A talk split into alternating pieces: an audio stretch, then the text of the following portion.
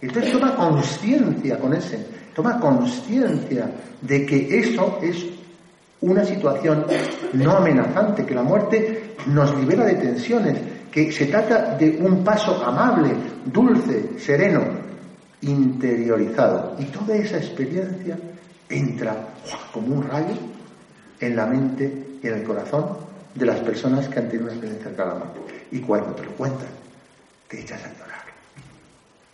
Te echas a llorar. ¿Por qué? Pues porque es que esto es tremendo.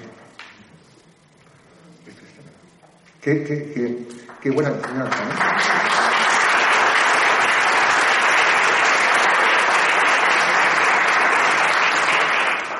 Bien, y después les cambia la vida, efectivamente, les cambia su actitud ante la vida, su escala de valores, y se vuelven más reflexivos, más prudentes, más observadores, más discretos, se sumergen en sus pensamientos, se hacen más meditativos, repiensan, se dedican tiempo a repensar dentro del nuevo paradigma, el paradigma que ellos han conocido y que tienen que repensar, tienen que trasladar todo lo que tienen ellos, lo tienen que traducir, como, digamos, como un, como un ordenador que tiene una capacidad mayor. ¿eh? Entonces, en ese paso de adaptación. Se produce una apertura de la mente, reordenan su vida y la relación consigo mismo.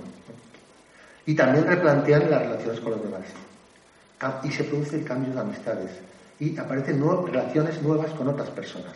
Que esto es positivo, pero puede también tener, y va a tener problemas de futuro, lógicamente, ¿no?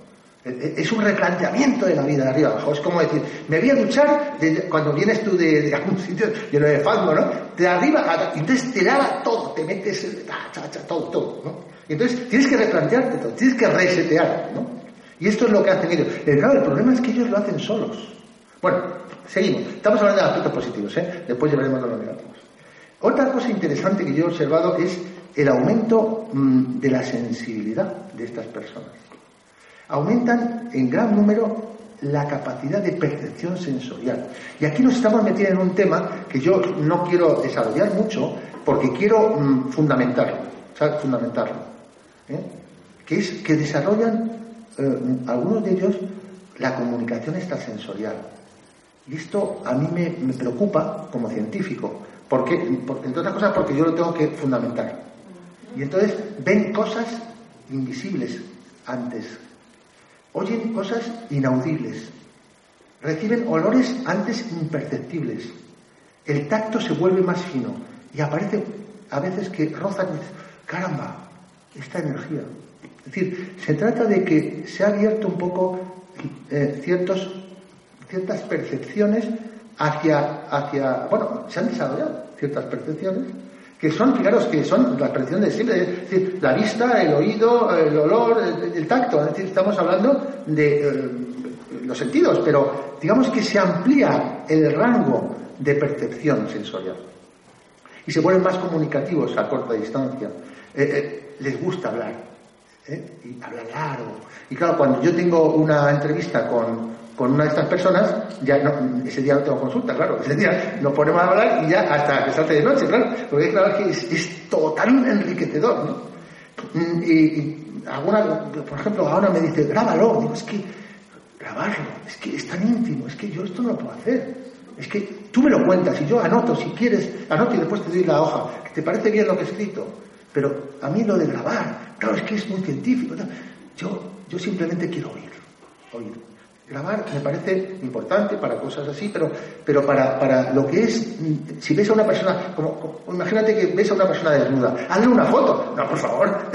Entonces, es un poco esa sensación. Eh, vamos a respetar la intimidad, ¿no?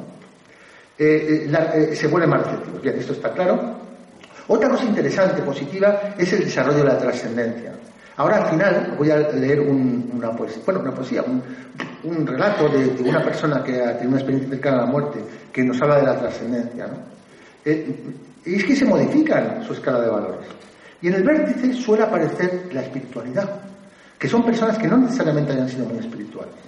Y relegan al segundo plano cosas materiales, son, se vuelven menos consumistas. Estoy hablando en general. Voy a poner unas tablas tantos por ciento, estadísticas y tal, y claro, entonces se nos iría en los números todo. Pero aquí la idea es eh, que quiero haceros ver que, mm, se cambia, esa persona cambia su escala de valores, lo cual es un cambio muy fuerte, ¿no? Y lo que he observado también es el, afán de protagonismo, que es, se queda reducido a la mínima expresión. El anonimato. El anonimato. No salen. Están como ahí. Están como replegados dentro de ellos. El elemento positivo es la apertura de la conciencia hacia los demás.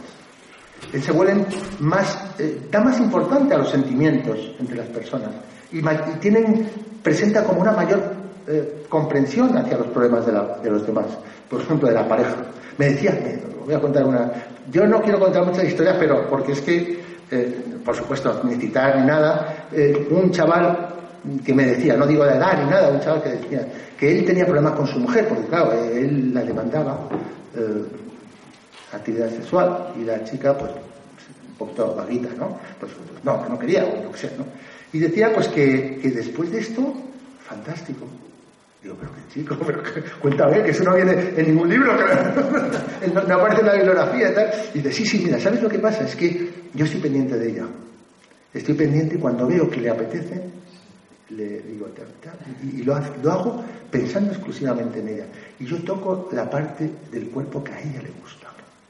Y entonces resulta que ella me demanda a mí ahora. ¿Te das cuenta? Digo, wow, qué bonito.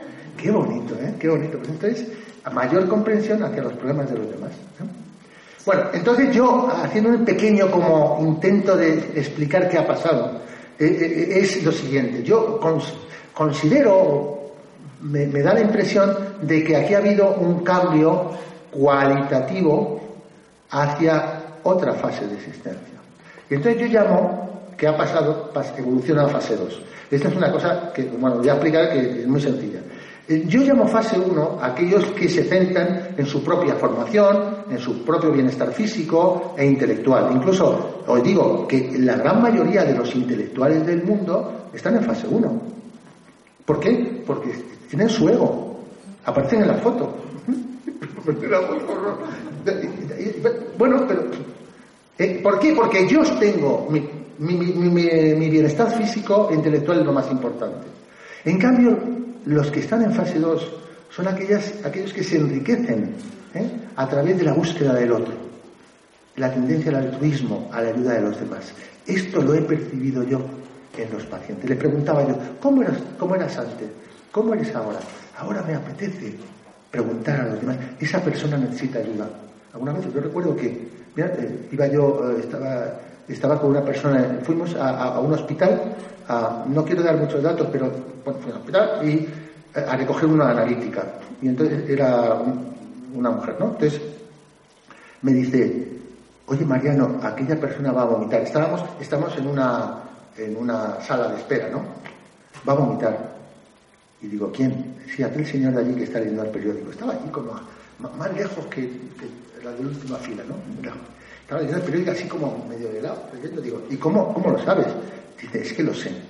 Y entonces se levantó, se marchó y, de repente veo al hombre que empieza a vomitar y veo que entra eh, eh, eh, esta persona con una, mujer de la limpieza y en el momento que estaba vomitando aparece la señora de la limpieza.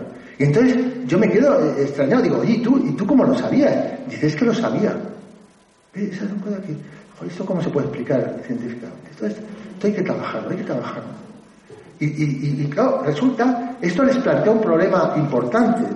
Y es que, aunque hay personas que ya tienen percepciones de, nacimiento, ¿eh? y que a lo largo de, la vida eh, vamos modificando, probablemente se nos cortan las alas, etc. Eh, no quiero meterme en el tema. Lo que sí que quiero decir es que se les abre ventanitas de percepción. Esa es la idea, ¿no? Entonces, si yo siempre he tenido percepciones, premoniciones o eh, ideas de futuro o cosas, etcétera, pues es, bueno, pues es así, porque mi madre o por mis abuelas pues he heredado esa, esa propiedad o esas capacidades. Pero lo curioso es que esas personas no las tenían o no las tenían desarrolladas y de repente aparece. Ese es el problema. ¿Qué hago yo si veo que la, por ejemplo, que la madre de este señor que tengo aquí en el metro se está muriendo y él no lo sabe. ¿Qué hago? ¡Qué dolor! O sea, tú estás viviendo el dolor de la muerte de una madre cuyo hijo todavía no sabe que se está muriendo. ¿Qué, le dices? Oiga, que su hijo, su madre está muriendo.